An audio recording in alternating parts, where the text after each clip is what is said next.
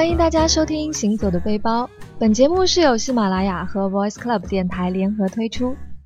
我是今晚的主播哇哇，很高兴又可以在这个夜晚和大家分享一些有趣的地方和有趣的事情。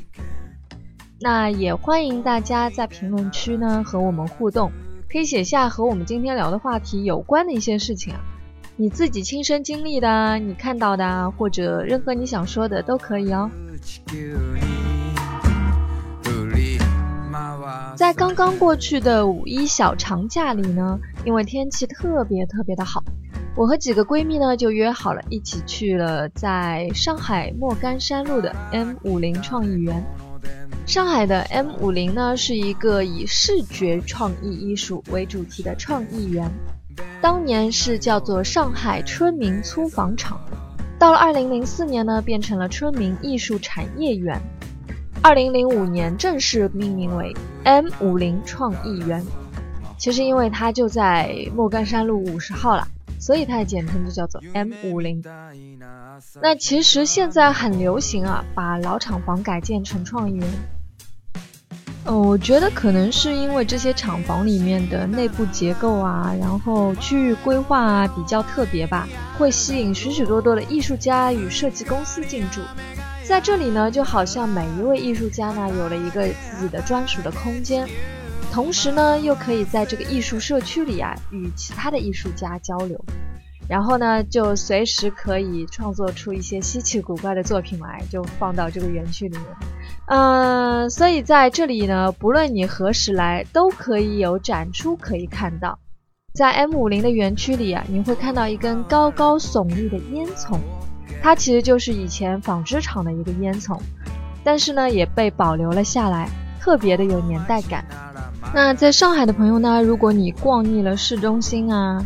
那就可以在周末的时候来莫干山路 M 五零创意园去逛一逛，感受一下这里的艺术氛围。其实，在上海的朋友呢，应该都知道莫干山路最有名的就是它的涂鸦墙了。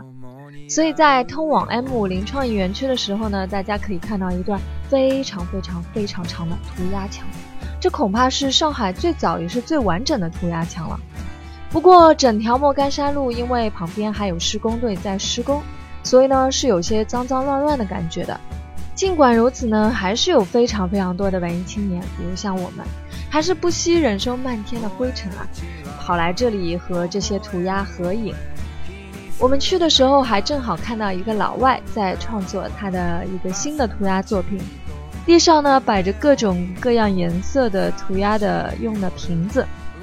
其实，在那边的涂鸦墙，你可以看到各式各样的涂鸦，很有自己的风格，很有意思。我们呢也忍不住去合照了几张。大家如果有兴趣呢，可以在我的微博上看到现在最新的那些涂鸦。那其实我们今天要聊的话题呢，是关于那些有涂鸦的地方，有涂鸦的城市。我觉得其实出去旅行，除了感受当地的美食美景之外呢，大家其实更想去感受的是当地的文化，还有风土人情。所以每个地区的涂鸦艺术呢，就成为了一种侧面去了解当地文化的方式。不过呢，这些作品通常需要大家自己去寻找，因为并不是随意就可以见到的。涂鸦呢，在意大利文原意是乱写，就是指在墙壁上乱涂乱写出的图像或者画作。城市涂鸦起源于上世纪六十年代的纽约布朗克斯区，这是纽约最穷的一个街区。当时居住在这个区域的年轻人喜欢在布朗克斯区的墙面上胡乱地画上自己帮派的符号，用来占据地盘。后来呢，一些非帮派的画家认为在墙上作画是非常好的创意，因为墙其实是世界上最便宜、最实用的画布，于是就撇开了帮派意识，逐渐形成了城市涂鸦这门艺术。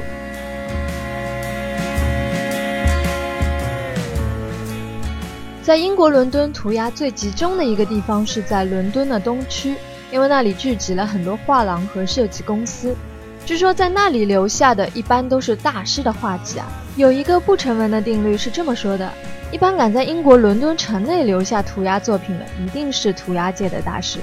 所以呢，这里也成为城市涂鸦爱好者必定会拜访取经的地方。伦敦最有名的涂鸦艺术家是本克西，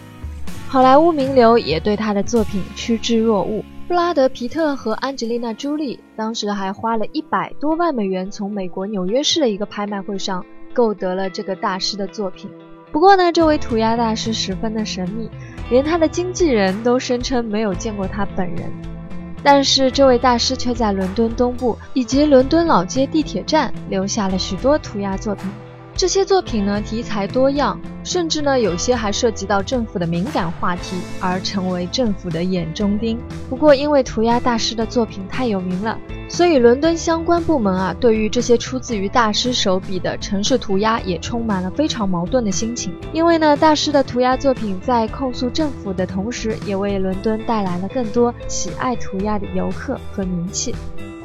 有趣的是，曾经有人曾涂掉了本克西在伦敦的一幅著名涂鸦作品，然后就被以破坏公物的罪名判处缓刑。纽约是城市涂鸦的发源地了，涂鸦在纽约已经有四十多年的历史。尽管纽约政府曾一度对城市中遍布于街道和地铁上的涂鸦严令禁止。但是依旧没有减弱涂鸦艺术家们的创作热情。在许多人眼中，没有涂鸦就不是纽约了。在纽约有许多受政府默认的著名涂鸦艺术墙，其中位于春天大街十一号的一座建于十九世纪的五层库房建筑，由于在过去的二十年中不断有涂鸦艺术家在此创作，而成为纽约城市涂鸦的标志性建筑之一。而这座建筑的现任业主呢，还邀请了全球近五十名知名涂鸦艺术家，在这座建筑的外墙上重新创作，成为涂鸦界的一大盛事。如果喜欢美国的 hip hop 音乐文化，纽约哈林区一零六街的涂鸦墙是必游的景点。每年七月份，世界各地热爱 hip hop 文化的涂鸦爱好者便会聚集在这里。进行狂欢式涂鸦创作，将新画覆盖旧画。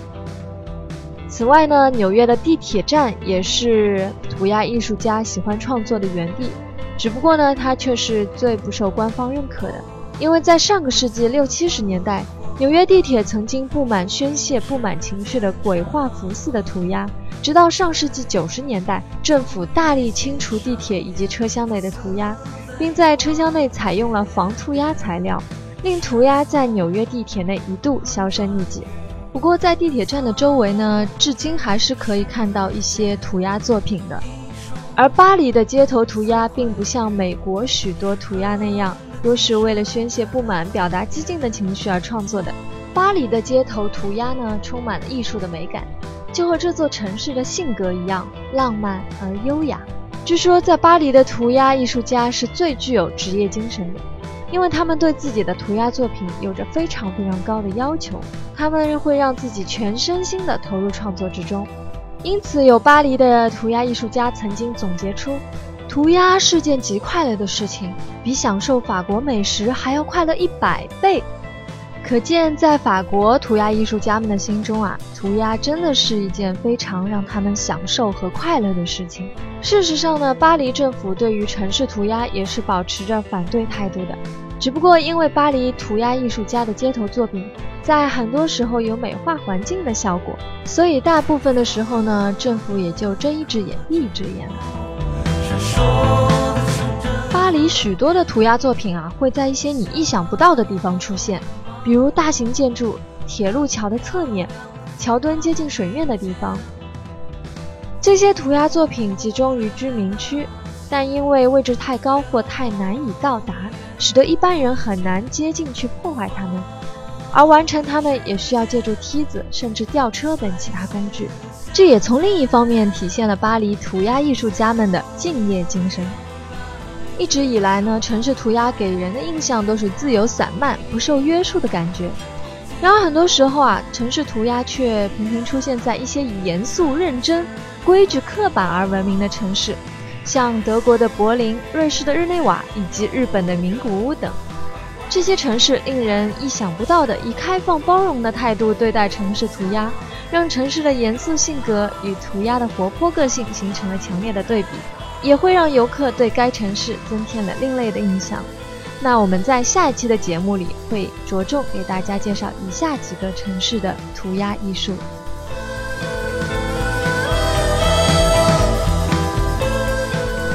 这里是哇哇给大家带来的行走的背包，希望你喜欢。